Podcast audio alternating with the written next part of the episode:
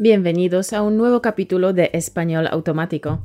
Soy Caro Martínez, la persona detrás del micro que cada semana te trae un nuevo podcast cargado de contenido interesante, un podcast semanal que te ayudará a hablar español con fluidez, de forma automática y sin esfuerzo. Un podcast lleno de consejos prácticos que puedes utilizar inmediatamente en tu vida para mejorar tu nivel de español, para mejorar tu vida personal y profesional y lo más importante, para sacar tu máximo potencial para conseguir tus objetivos. El objetivo de Español Automático es darte consejos prácticos y trucos para que puedas crear increíbles oportunidades en tu vida y para que puedas conseguir tus sueños, para ayudarte a superar la vergüenza y el nerviosismo y darte mayor confianza para hablar español con soltura. Quiero ayudarte a conseguir todo esto a través de mis podcasts, mis vídeos, mis cursos y numerosos freebies que puedes descargar en españolautomático.com barra recursos. ¿Has apuntado el link? Genial. Entonces, comenzamos el programa. Bienvenido a otra sesión de Español Automático, un podcast que te ayudará a pasar del estado de entender español al estado de hablar español sin esfuerzo. Ahora tu anfitriona. Le encantan las pelis de acción y la pizza. Caro Martínez. Hola, ¿qué tal? Espero que estés bien allá donde estés en el Podcastland. Te recuerdo, querido oyente, que el podcast de hoy va acompañado, como siempre, de una transcripción, es decir, del podcast en formato texto, en formato PDF. Lo puedes descargar gratis en españolautomático.com barra podcast barra 053 o desde Gumroad. Los links para descargas ah, están disponibles en nuestra página de recursos y en el blog de hoy. Antes de comenzar el programa de hoy, me gustaría darte las gracias, querido oyente, por las palabras de ánimo que he recibido durante la última semana, ya que estaba enferma. Siento mucho que no haya podido grabar el podcast la semana pasada.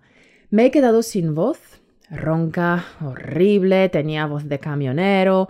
Por esa razón no ha habido el podcast regular la semana pasada. Recibí muchísimos mensajes en las redes sociales, por email, en el blog, eh, de oyentes de todo el mundo deseándome una rápida recuperación. Muchísimas, muchísimas gracias por todas muestras de apoyo y cariño. Ahora, Notición. Ya tenemos los resultados del concurso Top 100 Language Lovers 2017. Estoy encantada de anunciar que el canal YouTube de Español Automático Podcast se ha clasificado como número uno en la competición. Querido oyente, eres la leche. Gracias a ti, esto ha sido posible. El concurso eh, recibió alrededor de mil nominaciones y más de 35 mil votos.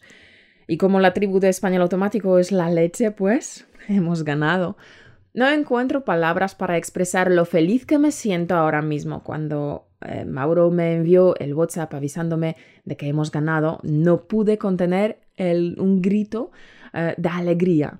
no, simplemente no me lo podía creer porque al fin y al cabo el canal español eh, automático de YouTube no es todavía mi foco de atención. Mi mayor foco es la creación de los podcasts y por esa razón ganar el premio Top 100 me ha sorprendido muchísimo. Pero eso demuestra tu pasión, querido oyente, por el español y por eh, español automático. Muchísimas gracias por tu voto de encanto.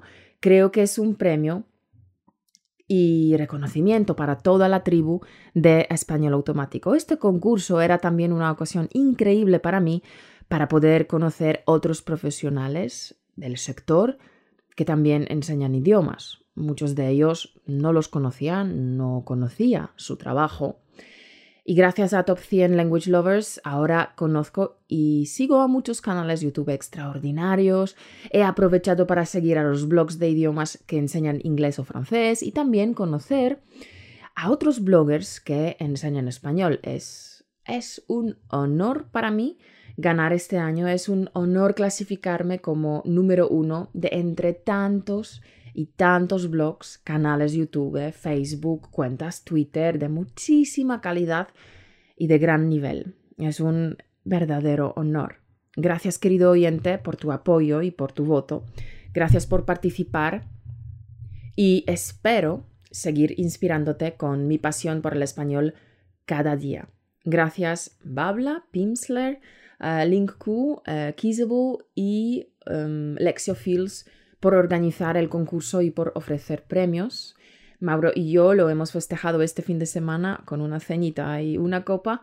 Tu querido oyente, espero que también lo festejes con nosotros de la manera que más te guste, porque te lo mereces.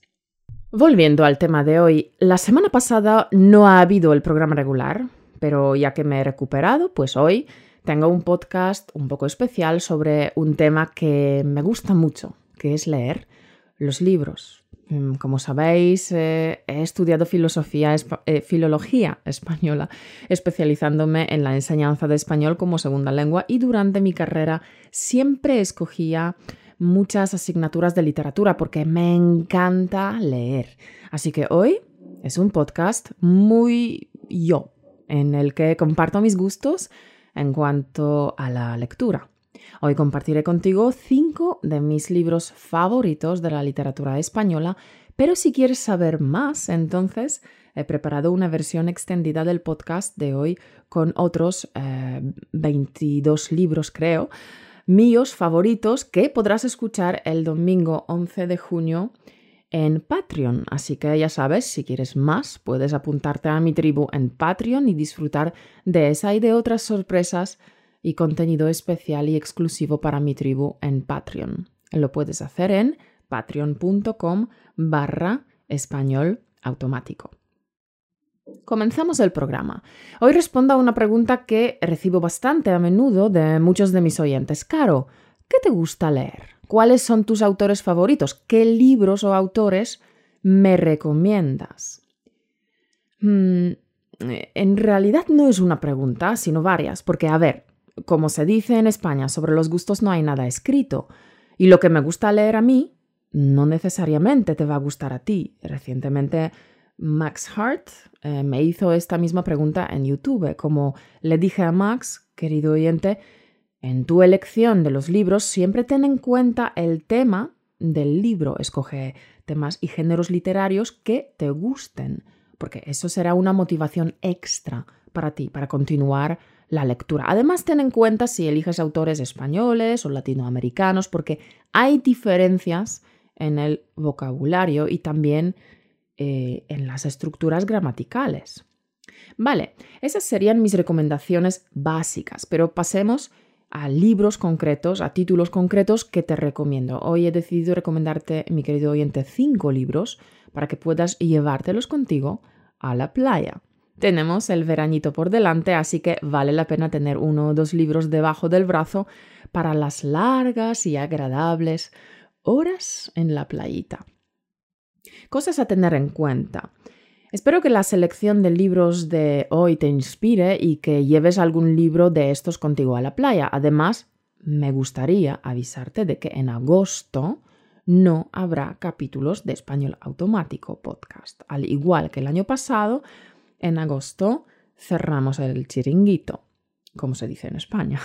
Cogemos un libro, crema solar, bañador y nos vamos a la playa. Por tanto, la lista de libros de hoy es una propuesta para que sigas en contacto con el idioma español cuando Español Automático y yo y Mauro estemos de vacaciones. La palabra chiringuito, ¿sabes qué significa? ¿No? No te preocupes, explicaré todo el vocabulario hacia el final del capítulo de podcast. Vale, comenzamos. Número 1. Carmen Laforet con la novela Nada. Es el primer premio Nadal del año 44. Es el premio literario más antiguo que se concede en España. Leí fragmentos de este libro en el podcast 013 y 014. La protagonista eh, se llama Andrea, llega a Barcelona para estudiar letras. Sus ilusiones chocan inmediatamente con el ambiente de tensión y emociones violentas que reina en casa de su abuela. El libro pues abarca años difíciles de la posguerra, el hambre, el desgarro social que vivió España tras una guerra fratricida.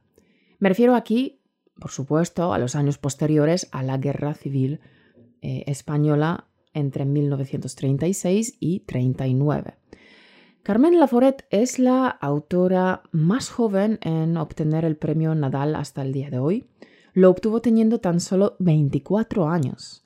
Es una autora imprescindible dentro de la literatura eh, en español. Su prosa y estilo narrativos están plenamente de actualidad a pesar de que nada fue premio Nadal en el año 1944, hace bastante.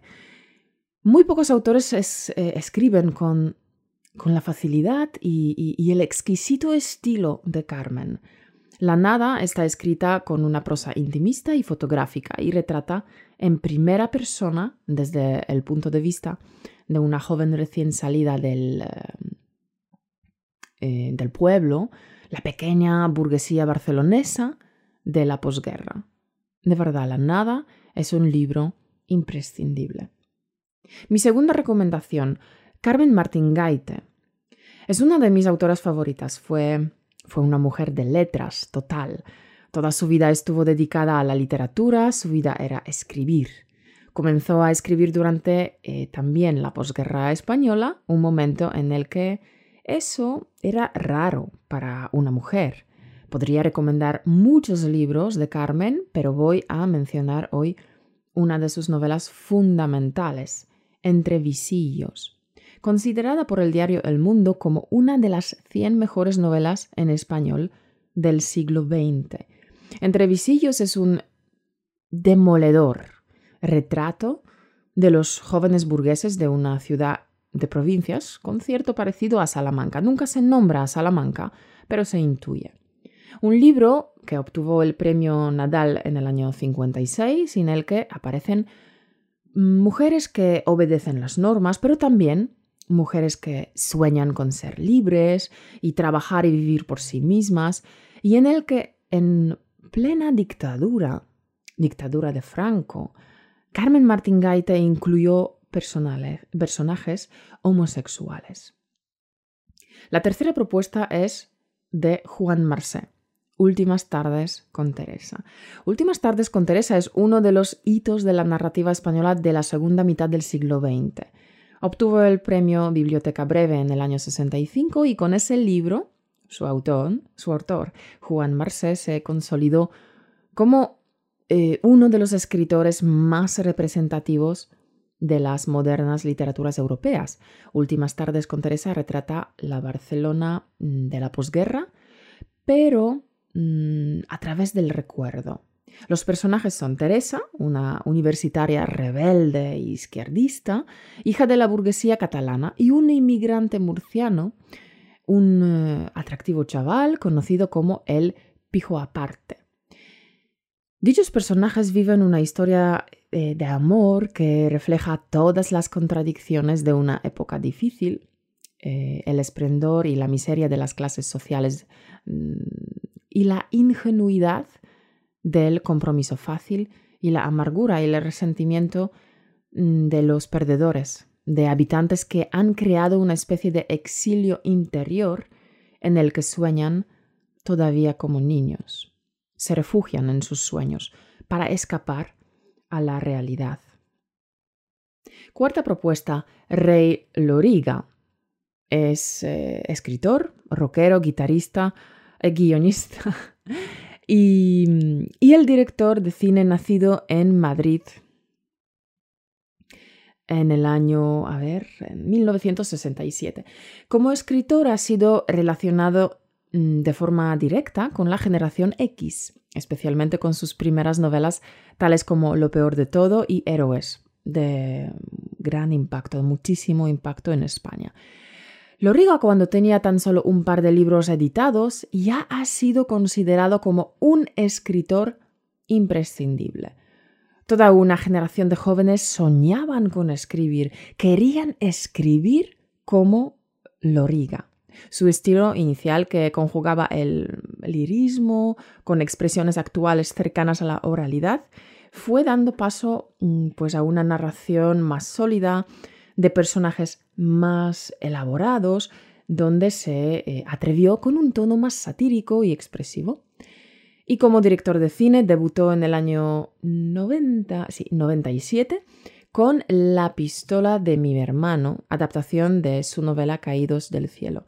Y en el año, en el año 2006 rodó Teresa, el cuerpo de Cristo, una película acerca de la vida de la Santa Teresa de Jesús.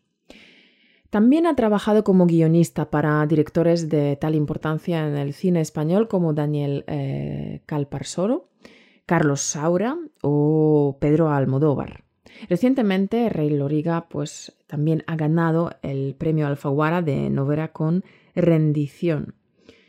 Y la verdad es muy interesante lo que dijo el jurado, porque el jurado dijo lo siguiente sobre dicha novela. Es una novela, es una historia kafkiana y orwelliana sobre la autoridad y la manipulación colectiva, una parábola de nuestras sociedades expuestas a la mirada y al juicio de todos sin caer en moralismos, a través de una voz humilde y reflexiva con inesperados golpes de humor, el autor construye una fábula luminosa sobre el destierro, la pérdida, la paternidad y los afectos. Interesante. La quinta eh, propuesta mía es de Miguel Delibes, Cinco horas con Mario. Fue incluida eh, esta novela en la lista de las 100 mejores novelas en español del siglo XX del periódico español El Mundo. Es desde luego una de sus obras maestras. Es un monólogo de una conservadora mujer de clase media, alta, junto al cadáver de su marido Mario, eh, catedrático de mm, instituto y comprometido periodista e intelectual. Entonces, a través de los recuerdos de su en muchos aspectos insatisfactoria vida en común, Delibes recrea a España provinciana de la época, los problemas de la falta de comunicación en el matrimonio, así como el conflicto de eh, las dos Españas, entre comillas, de las que hablaba mucho el poeta Antonio Machado. Sin hacer spoilers, puedo decir que la protagonista Carmen Sotillo, a los 44 años, pierde a su marido Mario de forma inesperada, y una vez que la familia y las visitas se han retirado, Carmen vela al cadáver de su marido durante el resto de la noche, es decir, durante cinco horas, de ahí el título Cinco horas con Mario. Y durante dichas cinco horas le habla a su difunto marido un monólogo en el que repasa eh, toda su vida, sus problemas, mm, virtudes y defectos. Y eh, también decir que la novela fue adaptada al teatro por Josefina Molina. Bien, estas han sido mis propuestas para ti, querido oyente. Espero que te decidas por alguno de estos libros, que lo lleves contigo en tu maleta cuando salgas de vacaciones. Si te han gustado mis libros favoritos y quieres conocer más, te informo de que la versión extendida de este podcast en dos partes aparecerá con otros 10 libros que recomiendo. Estará disponible solo para mi tribu Patreon el domingo 11 de junio. Si tú también quieres recibir este audio, pues puedes unirte a mi tribu en patreon.com barra español automático. Si te interesa alguno de los libros mencionados en el capítulo de hoy y quisieras comprarlo para llevártelo contigo a la playita, entonces puedes utilizar los links que he puesto en los show notes de hoy. Son affiliate links, es decir, que tú pagas el mismo precio que indica la página de Amazon y Amazon da a Español Automático una pequeña propina por recomendar su tienda. Tú no pagas ni un centavo más de tu bolsillo, pagas el precio normal. Es Amazon quien nos paga un gigantesco 2% creo de la compra. Y hombre, claro, todos ganamos. Yo recomiendo a Amazon, tú tienes tu libro soñado y no, nosotros recibimos el inmenso, inmenso 2% de la compra, claro, claro. Con este dinerito, Mauro y yo queremos construirnos una pirámide en Egipto justo al lado de la Esfinge, desde la cual podremos dominar el mundo. Buah, galaxia entera. Vale, basta de bromas. El link está en los show notes del podcast de hoy en españolautomático.com barra podcast barra 053. Muchas gracias de, eh, por adelantado por tu colaboración. Pronunciación. Vamos a practicar ahora tu pronunciación. Vamos a cambiar un poco el formato y vamos a ver Pues, ¿qué tal sale? Tres cosas. Primero, el vídeo de pronunciación estará disponible en YouTube con un soporte de texto, es decir, querido oyente, vas a poder practicar tu pronunciación viendo el texto en la pantalla. Entonces, la primera repetición de la frase será con texto y la segunda repetición será sin texto, para que realmente puedas afinar tu oído, pues para que puedas repetir los sonidos de oído y no leerlo. Tal como he dicho antes, vamos a extraer el fragmento de pronunciación y colgarlo en YouTube en una lista de reproducción aparte, para que cuando quieras, querido oyente, puedas practicar directamente la pronunciación sin tener que buscarla dentro del capítulo del podcast. Y lo mismo haremos con la parte del vocabulario. Entonces, ¿en qué consiste nuestro ejercicio de practicar pronunciación? En que Mauro o yo decimos una frase y luego tú la repites con el texto en la pantalla. Y luego Mauro o yo decimos una frase, luego tú la repites sin el texto en la pantalla. Si no estás solo en este momento, porque estás en el metro o en el gimnasio, pues repite en tu mente. Pero si estás solo, es un ejercicio buenísimo, así que repite en voz alta. Practicar la pronunciación en voz alta es importante para acostumbrar a nuestros músculos de la boca y a nuestra lengua a la pronunciación española, que es diferente de tu lengua materna. Así que, comencemos. En agosto cerramos el chiringuito.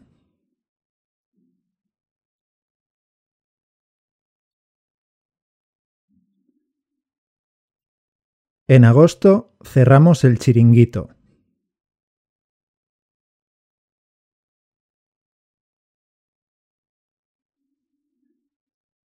La Guerra Civil Española es una guerra fratricida.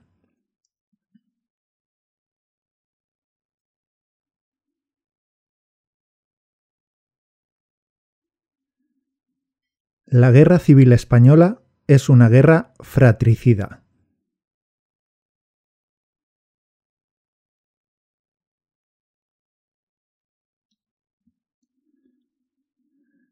Los años difíciles de desgarro social tras la derrota.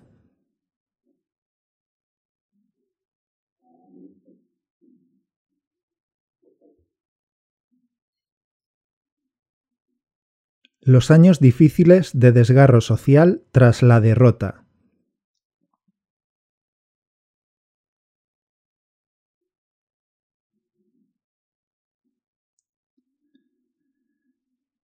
Entre visillos es un demoledor retrato de la sociedad de provincias.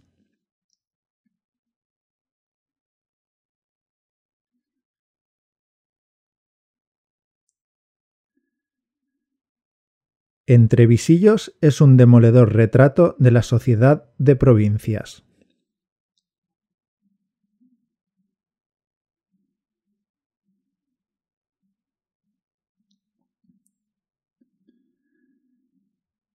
Teresa es una universitaria rebelde e izquierdista.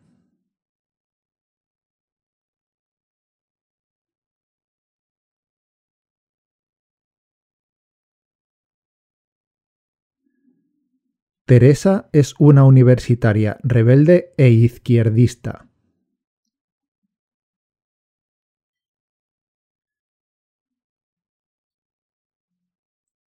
Lo has hecho muy bien. Repite el ejercicio varias veces para mejorar tu pronunciación y para afianzar la nueva expresión en tu memoria.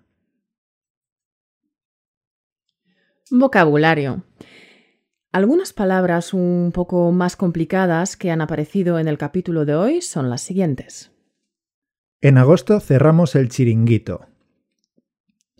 Un chiringuito es un pequeño establecimiento de edificación más o menos provisional, es un negocio dedicado a la venta de alimentos y bebidas.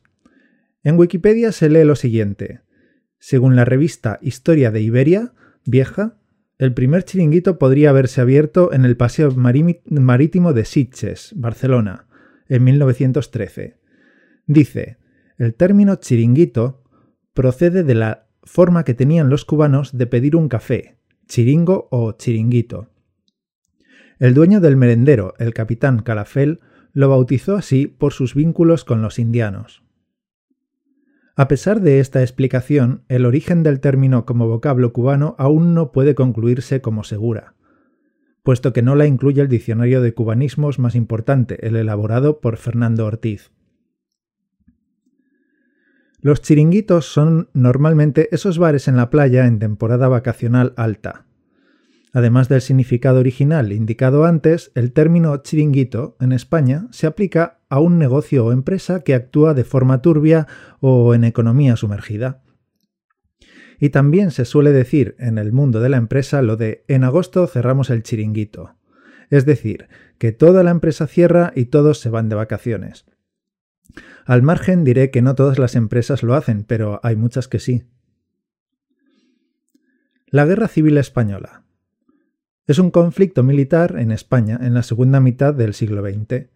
Comienza en julio de 1936 con la sublevación de las guarniciones militares en el norte de África contra el gobierno de la República. Hay una sangrienta guerra fratricida, que desemboca en la victoria de los franquistas en abril de 1939. Una guerra fratricida es una guerra entre hermanos. En este caso, españoles contra españoles. Españoles republicanos contra españoles que seguían a Franco, también llamados nacionalistas. Tras la guerra civil se instauró la dictadura de Franco, un periodo de tiempo conocido como la posguerra española, que comprende desde 1939 hasta 1975. Durante dichos años, en España, Franco instauró el régimen dictatorial, pero no quiero entrar en detalles. Creo que todos entendemos cómo traducir la palabra dictadura a una realidad cotidiana. Y si no lo sabes, querido oyente, pues recomiendo cualquier novela de este periodo. Pero como bien sabrás de las clases de historia, al acabar la Guerra Civil Española, comenzó la Segunda Guerra Mundial, y España, destrozada por la guerra fratricida, no recibió mucha ayuda de Europa, porque Europa tenía sus propios problemas con Hitler, Stalin y Mussolini. Así que los primeros años de la posguerra española están muy marcados por la pobreza y el hambre, hambre y hambre. Luego viene el siguiente periodo de tiempo en la historia de España llamado la Transición Española, la transición española es el periodo de la historia contemporánea de España en el que se llevó a cabo el proceso de dejar atrás el régimen dictatorial del general Francisco Franco y pasar a regirse por una constitución que restauraba la España democrática. Dicha fase constituye la primera etapa del reinado de Juan Carlos I, el rey anterior, Existe cierto consenso en situar el inicio de la transición en la muerte del general Franco en 1975, que culminó con el establecimiento de una, monarquía parlamentaria en 1978. Y entonces comienza el periodo de la democracia. La democracia comienza en España en 1978 y dura hasta la actualidad, aunque España es Reino de España es una monarquía parlamentaria. Es decir, que tenemos un rey, Felipe VI, y un presidente del gobierno que en la actualidad es Mariano Rajoy. Bueno, ese ha sido un breve resumen de la historia moderna de España y más vocabulario de hoy. Los años difíciles de desgarro social tras la derrota. Un desgarro es una rotura o rompimiento, es decir, que la guerra dividió a los españoles en dos bandos, un desgarro social. Entre visillos es un demoledor retrato de la sociedad de provincias. Un visillo es una cortina de tela fina que permite el paso de la luz de forma velada y no impide totalmente la vista. Se confecciona en tejidos transparentes, por tanto te permite observar lo que ocurre fuera sin ser visto. Demoledor retrato. Que construye, perdón, que, que destruye o provoca gran daño. Por ejemplo, los golpes de Muhammad Ali eran demoledores. Un retrato demoledor es un retrato desolador, desconsolador, desesperanzador, doloroso, triste, amargo. Teresa es una universitaria rebelde e izquierdista. Rebelde significa que se rebela contra el poder o la autoridad. Una obra maestra. Una obra maestra es una obra que destaca por su perfección y relevancia dentro de su género porque está hecho con maestría. Frase motivacional. Y como siempre, no puede faltar una frase de motivación para inspirarte y motivarte para esta semana.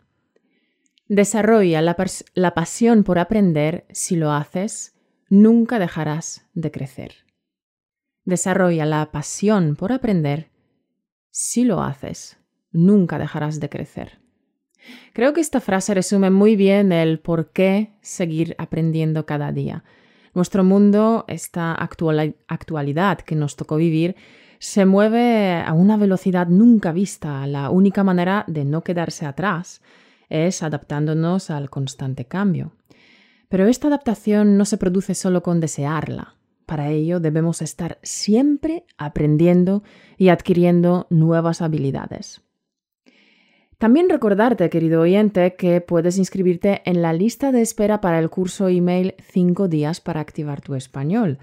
Será por email, es decir, que durante 5 días recibirás en tu inbox emails con consejos para potenciar tus estrategias de aprendizaje de español para sacar el máximo provecho a tu tiempo y para que tengas mejores resultados, no solo métodos para crear el ambiente ideal, el ambiente de inmersión para mejorar tu español, sino también las técnicas concretas para mejorar tu comprensión auditiva y para poder superar la odiosa meseta del aprendizaje, plateau en learning. Son técnicas que yo misma estoy utilizando para conseguir mejores resultados estudiando idiomas, mis eh, rutinas de aprendizaje. Es el mm, paso a paso de cómo yo aprendo idiomas. Nada de paja, nada de cosas que no funcionan. Tú ya me conoces, querido oyente, tengo muy poco tiempo en mi vida, así que intento exprimir el tiempo que tengo al máximo, como un limón. El curso estará online en breve, pero si quieres ser el primero en recibirlo, puedes inscribirte ahora en la lista de espera en españolautomático.com barra podcast barra 053 y también en nuestra página de recursos en españolautomático.com barra recursos. Eh, lo que recibirás es un email de confirmación de que estás suscrito en la lista de espera y en breves días ah, recibirás el curso mismo por email. Así que ve mirando tu inbox porque recibirás las lecciones por email y en cuanto esté todo terminado y subido online te avisaré. Otra cosa, mariposa, querido oyente, esta semana hemos hecho ciertos cambios en la estructura del podcast. Hemos añadido una sección de vocabulario es una sugerencia de Jim de Estados Unidos y Jim también me dijo que le sería útil si pudiera tener vídeos en YouTube solo con la sección de pronunciación y otro con el vocabulario. Jim me gusta la idea y quiero probar qué tal. Por tanto, encanto. Hoy en YouTube he subido tres vídeos. Un vídeo con el ejercicio de pronunciación, otro vídeo con el vocabulario y el vídeo entero con el podcast. Vamos a ver eh, qué tal gusta esta idea a toda la familia de español automático. Si te gusta la idea, si te resulta útil poder repasar la pronunciación y el vocabulario teniendo vídeos separados y organizados en listas de reproducción separadas, entonces dale a me gusta en los vídeos. Si hay muchos likes, sabré que la idea es buena, que te resulta útil y te ayuda. Querido oyente, ¿de acuerdo? El número de likes y el número de veces que se ha compartido el vídeo son para mí eh, una indicación de que la tribu de español automático quiere tener el ejercicio de pronunciación y el vídeo de vocabulario por separado para poder repasarlo pues con más facilidad. Ahora sí, terminamos y recuerda, encanto, que la próxima semana habrá un nuevo capítulo del podcast. La semana que viene hablaremos de un tema muy interesante e importante, un tema muy de actualidad. Un podcast cargado de contenido divertido y entretenido para que puedas aprender español de manera fácil y agradable. Querido oyente, eres la leche, eres el mejor. Muchas gracias por tu confianza, por tu tiempo, por tu apoyo y cariño constante. Estoy encantada de poder de poder transmitirte lo que sea mis trucos e ideas sobre cómo mejorar tu español de forma fácil y divertida.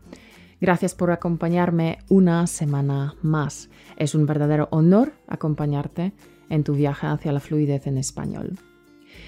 Te deseo que tengas una semana maravillosa y productiva. Hasta el martes que viene. Chao.